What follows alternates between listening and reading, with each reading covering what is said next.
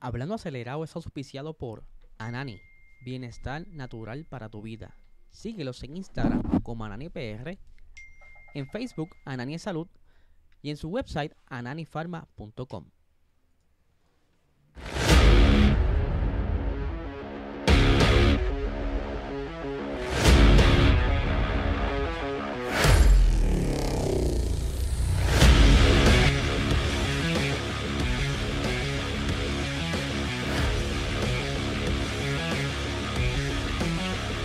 Saludos amigos fiebre bienvenidos a todos a otra edición más de Hablando Acelerado. Les habla Eliezer y como les dije, aquí está la segunda parte de todo el contenido que tengo para hoy.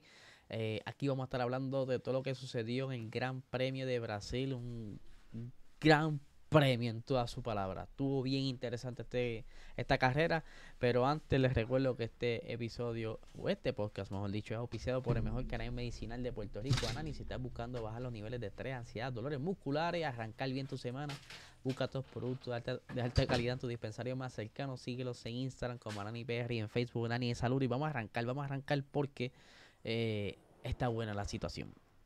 Está bueno y hubo papelón desde que comenzó eh, la vuelta de formación. Así comenzó esto el día de hoy, porque eh, mientras los muchachos iban dando sus vuelticas de camino a comenzar la carrera, el señor Charles Leclerc de momento aparece en una pared. Y todo el mundo empezó, ay, allá empezó Charles Leclerc con sus papelones, este muchachito no sabe guiar. Gente, eh, no fue culpa de Leclerc, el carro sufrió, o el monoplaza, mejor dicho, sufrió una falla hidráulica. Imagínese usted estar guiando por la carretera y el, y el mando, el guía, el volante esté tan duro como cuando está apagado. Así de duro se pone eso, además que pierden freno, pierden eh, todo el sistema que tiene que ver hidráulico, tiene que ver también con los cambios, el clutch, todo. Y es por eso que de momento a otro tú lo ves dando vuelta directamente a la pared triste, ¿verdad? Por el piloto, porque él tenía ganas de correr, este, estaba partiendo desde una muy buena posición. Charles salía desde la posición 3, o sea que tenía, la, perdón, desde la posición 2, que tenía la oportunidad de atacar a Max en esa salida. Aunque Charles no es de tener muy buena arrancada, pero tenía la oportunidad de posiblemente hacer algo. Eh, pero esto no fue lo único que sucedió porque ya les di un ya les di un, un, spoiler a los que no han visto la carrera porque durante esa lanzada ocurre otro revolú. Y es que se nos van varios monoplazas de por medio. Eh, por lo que yo pude entender en el revolú estaban los dos Haas luchando por posición y de momento a otro se encuentran con eh, Alex Albon, se forma un sándwich, eh, chocan, Alex Albon sale para la pared, de momento a otro aparece Kevin Magnussen, la goma de Alex Albon sigue rebotando por la pista, varios pilotos lograron esquivarla, incluyendo que le voy a dar una, una medalla por salvar el monoplaza me refiero a Logan Sargent que pude esquivarla. La goma pasó por el frente de él y la pude esquivar. Eh, pero Daniel Ricciardo, que ya de por sí no venía arrancando muy bien, que digamos, este fin de semana eh, tenía un par de dificultades de la... Y ya aquí, eh, pues le daña el, el, alerón trasero, la goma, el, el tronco de goma, porque no era no era ni, ni, ni, ni, el pedazo de metal, porque como pueden ver ahí la imagen del carro de Alex Albon, todavía tiene el, ring o el, el, aro, como le quieran llamar, la goma. Un canto de goma fue lo que le dañó el alerón trasero tanto a el señor Daniel Ricardo y Oscar Piastri se vio envuelto en todo este revolú. Desde este ángulo ya se puede ver, déjame bajar un poquito más la foto. Si pueden observar, déjame ver aquí si puedo conseguir. Ay, no tengo con qué señalarlo, parece que lo borré sin querer. Anyway, lo que están viendo en la parte de arriba, donde dice Rolex, ese pedazo negro, en la goma de Alex Albon que siguió rebotando. Y ahí es entonces que le da a Daniel Ricciardo. Y ya Piastri venía lastimado ahí bajando las curvas. Eh, pero sacan banderas rojas para sacar todos los pedazos de los monoplazas, tanto de Haas como de Albon. Y ahí entonces aprovechan, porque ya pensaban retirar el monoplaza de Oscar Piastri y el de Daniel Ricciardo, pero al, al haber banderas rojas, pues dan oportunidad a hacer reparaciones. Eh, en tiempo récord pudieron cambiarle el alerón trasero al monoplaza de eh, Daniel Ricciardo, pero al ya hacer un cambio bastante grande, al igual que los Piastri, pues tenían que salir desde atrás. Eh, Oscar, pues lo que sirvió para su compañero fue más bien como de conejillo de India para ver cómo se comportaban esas gomas, pero como siempre, yo escojo aquí unos protagonistas según las carreras, porque cada, ¿verdad? Yo trato de cambiar un poco y no estar hablando, pero eh, los protagonistas a veces suelen repetirse. Pero la realidad es que fue bastante tranquila la carrera.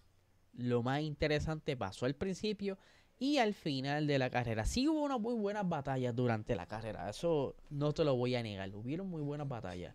Eh, que varios de los protagonistas que voy a arrancar ahora con los Mercedes, porque hay que decirlo, eh, Mercedes este fin de semana ha dado la metida de pata, yo creo que la gran mayoría de la temporada. Decidieron traer una configuración tanto para George Russell como para Lewis Hamilton. No, no sé por qué no hicieron, no sé, ponerle a, uno una cosa y al otro otra, para por lo menos ver un poco de data hubo una sola práctica. Esto tampoco ayuda mucho. Si hubiese sido un fin de semana regular, posiblemente en las otras sesiones hubieran descubierto que la configuración no sirve hubieran cambiado algunas cosas. Pero dado que fue una sola práctica, apostaron por una configuración demasiado cargada. Y pueden ver cómo el Petronas casi está de pie. Ven el alerón trasero, casi está de pie. Así de cargada estaba ese alerón trasero. De igual manera, el alerón se combina lo que es el, el alerón delantero, porque tiene que ir más o menos acorde eh, esto hizo entonces que tanto George Russell como el señor Hamilton sufrieran mucho durante la carrera. Estaban intentando defenderse. En un momento dado estaba eh, George Russell y eh, el señor Hamilton solito y se estaban ayudando un poquito al otro. Hamilton estaba por delante de, de, de Russell y Russell estaba aprovechándose del el DRS, ¿verdad? Para mantenerse eh, como si fuese un efecto grúa. Hamilton estaba arando a George Russell, pero por momentos al parecía, parecía que Russell tuviera mejor ritmo que Hamilton, por lo que Russell pregunta, mira, este, ¿qué es la que hay? Este, estamos compitiendo, nos estamos ayudando, cuénteme, dígame qué hay, qué vamos a hacer. Porque si yo veo que tengo un poquito de ritmo, estaría nítido intentarlo. Pero la realidad es que ambos estaban bien parejos en el ritmo. Y estaban sufriendo mucho en la recta. Tanto así que sus su velocidades en las rectas no eran, yo creo que eran de las más lentas en este fin de semana. Que incluso hasta los Alpine, que son los monoplazas con, según ellos, con menos potencia, están súper más rápidos.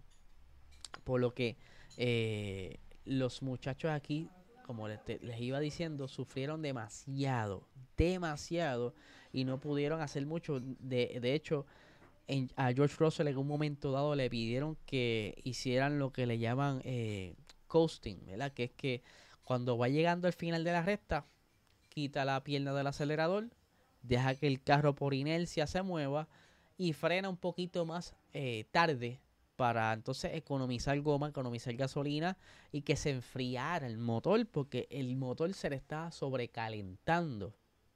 Eh, parece ser que estaba tan y tan cargado porque que, al estar buscando velocidad pues no ayudaba mucho el motor porque es como si estuviese aguantándolo y el motor se sobrecalienta, ¿verdad? No sé, estoy aquí yo analizando un poquito random lo que pudiera haber estado pasando, pero sufriendo mucho estaban los dos. Tanto así que eh, Russell terminó eh, retirando el monoplaza.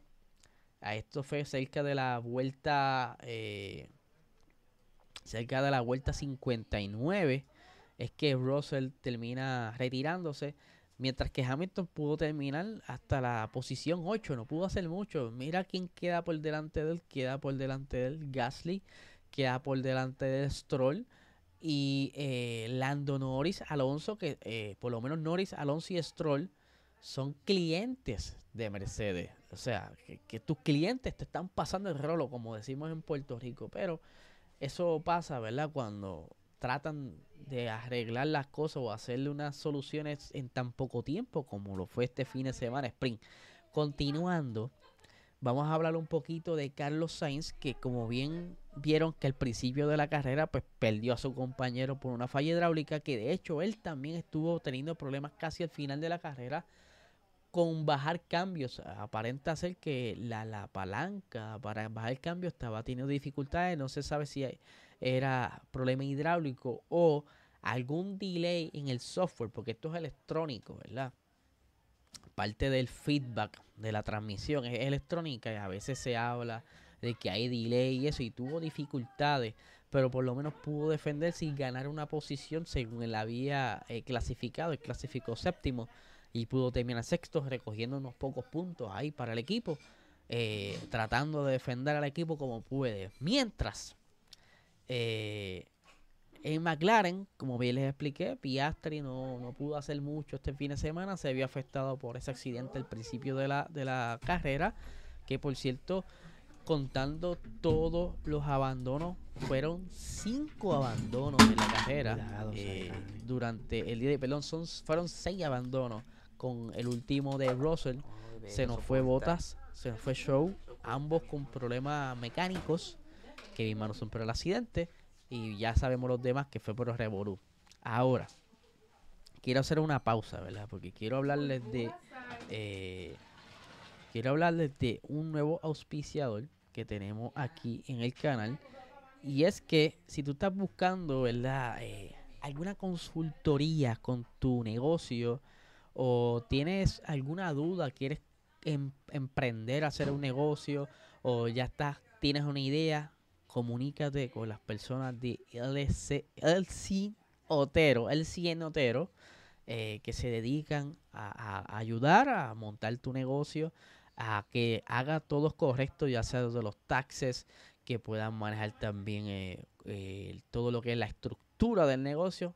Comunícate, te van a ayudar y son tremendas personas. Así que ya lo saben, LCN Otero.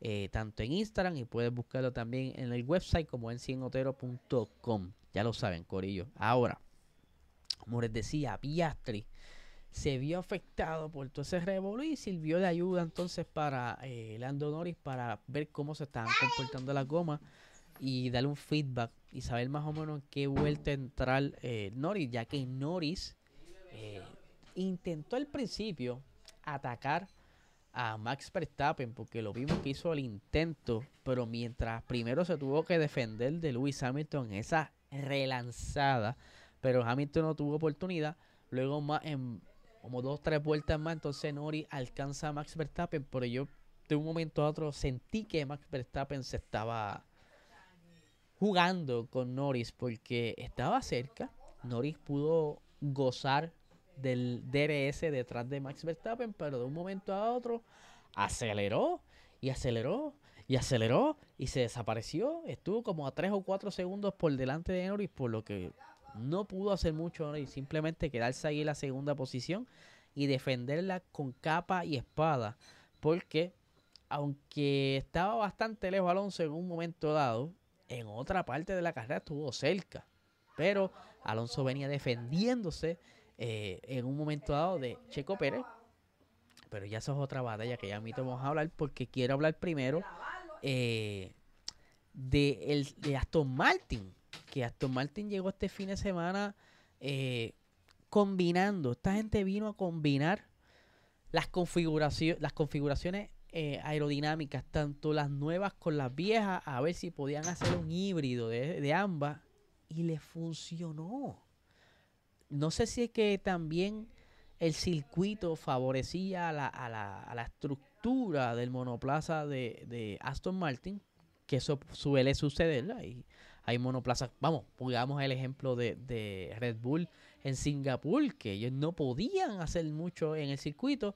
Eh, ahora, a la inversa, eh, Aston Martin gozó quizás de una muy buena configuración hecha en una, en una sola hora porque solamente una práctica, y que pensaban que el ritmo que tuvieron tanto Stroll como Alonso en la clasificación del viernes, que vamos, sí, los salvó la lluvia, claro que sí, los salvó, pero la data que estaba colectada de tandas largas durante esa única sección de práctica apuntaban a que tenían un buen ritmo decente para por lo menos defenderse dentro de los puntos. Tanto así que Fernando Alonso logró terminar en el podio. Y miren esto, porque es que si lo criticamos también hay que decirlo cuando hace las cosas bien.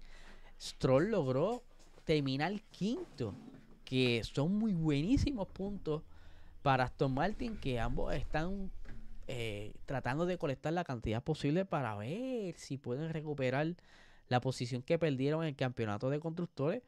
Pero está un poquito fuerte porque tienen que por lo menos las últimas dos carreras asegurarse que los dos queden bastante arriba y a ver si entonces pasa como ocurrió hoy, que uno de los dos McLaren no puntuó para ver si logran recuperar, pero está, está un poquito apretado eso. Pero volviendo a Alonso, que estuvo conduciendo hoy de una manera que yo no sé, él parece que se sincronizó con toda su expertise de todos estos años y dijo, yo voy a aplicar todo lo que sé hoy, voy a estar súper concentrado porque él logró manejar la coma. En un momento dado estaba manteniendo a Checo Pérez a una distancia eh, que para que Checo Pérez no pudiera entrar dentro del rango del DRS. Esto fue a mitad de carrera antes de que comenzaran a hacer los primeros stints eh, de, cambio de goma.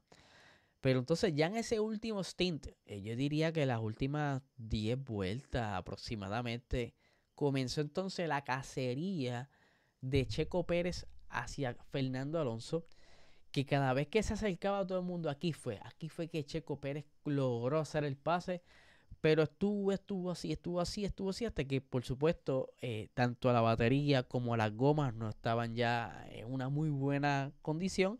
Que entonces Fernando Alonso comenzó a perder un poquito de ritmo. Y es ahí entonces donde las últimas dos vueltas de la carrera se ha desatado una batalla de intercambio de posiciones entre Fernando Alonso y Checo Pérez. Que todo el mundo estaba agarrado del asiento. Porque primero Checo le pasa eh, eso fue cerca de la vuelta 70. Pero entonces Alonso se desespera y sigue, sigue, sigue, sigue. Y le logra pasarle en la última vuelta. Eh, yo creo que fue en el primer sector, en, la recta luego de las curvas de la S de Sena. Y ahí es entonces que Checo Pérez se queda detrás, detrás, detrás. Y ocurre esto. El final de drag. Porque fue un final de dragueo. Ahí están viendo esos últimos metros entre Fernando Alonso y Checo Pérez, ahí pueden verlo, déjame ver si le puedo dar pausa. Miren eso, miren eso. Ahí está Alonso y Checo y terminaron, creo que fue por 50 milésimas de segundo, una cosa así, eh, súper cerca. Eh, Checo, que nos trajo de vuelta la emoción que hacía falta en un gran premio, como también ambos pilotos se gozaron esto porque tan pronto se bajaron de las monoplazas, cada uno fue entrevistado y cada uno dejó saber que se disfrutaron la batalla, que, fue una batalla, ¿verdad? Según ellos, entretenida, eh, con mucho respeto. Y cuando ellos se encuentran uno con otro, se abrazan porque reconocieron que la pasaron bien. Y yo lo que fuera de todo, ¿verdad? Esto es lo más importante, es pasarla bien. Y estos dos señores lo lograron hacer. Eh, volviendo entonces a Alonso al podio, luego de, de, Sandboard, era que entonces Alonso no entraba en, en el podio.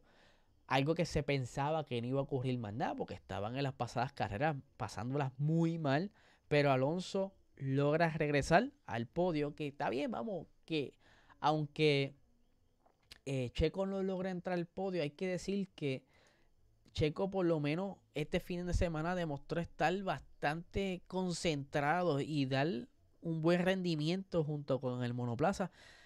Terminó tercero en la Spring Race y ahora pues terminó cuarto, pero vamos, terminó a goma a goma con Fernando Alonso, o sea que estaba ahí bastante competitivo. Y por supuesto, eh, el señor Max Verstappen, que desde un principio, eh, donde único estuvo al frente de Norris en un intercambio de goma, sí, en un cambio de goma, pero ya más adelante, cuando Norris le tocó entrar, eh, Max recuperó el liderato. Eh, la realidad es que Max está a otro nivel, a pesar de que fue un fin de semana bastante extraño por ser sprint. no pudo alejarse mucho, por lo menos de Norris, porque si tú lo comparas con los demás, eh, él estaba bastante lejos de eh, Alonso y Pérez, estaba aproximadamente unos 30 segundos. No estoy sumando bien, estoy calculando más o menos a ojo. Eh, hizo también muy buena carrera, sabe exprimir ese RB19 a su antojo. Y resta, mano, lo que resta ahora es ver qué sucede para el próximo Gran Premio en, en Las Vegas, porque regresan a Estados Unidos y queremos ver si es que lo que ocurrió en Brasil con Aston Martin fue que el circuito se adaptó bastante bien a ellos. Y por lo menos ver si nos dan otras batallas igual a esta en las, últimas dos rondas que quedan. Eh, Vegas y eh, Abu Dhabi. Así que yo espero que ustedes también hayan disfrutado de esta carrera. Eh, yo me la pasé bien, me la disfruté. Fuera del revolú del inicio y que, ¿verdad? Vimos caer a, varios pilotos que pudieran habernos dado también algunas batallas en la carrera, pero pues eso fue lo que nos tocó. Eh, no pudimos ver que hubiera hecho los dos Ferrari juntos, no sé, eh, quizá hubiese pasado algo igual más adelante, ese fallo iba a pasar ya sea al principio o durante la carrera. Algo que hay que estar velando porque a cada rato Ferrari le ocurre lo mismo, falla hidráulica, eh, será entonces culpa de los componentes estándares, porque hay que explicar aquí que no necesariamente lo que falló, que esas bombas hidráulicas suelen ser fabricadas por otras empresas, no necesariamente por Ferrari. Así que hay que estar eh, viendo a ver qué sucedió ahí. Pero nada, Corillo, como siempre, agradecido porque estén aquí este, apoyando este canal, pendientes porque ya estamos cuadrando el próximo sorteo, así que estén bien, bien pendientes. Ya apareció Mikey, gracias Mikey, ya, ya estoy cuadrando con él para entregarle el Logitech. Así que Corillo, muchísimas gracias y que tengan excelente tarde.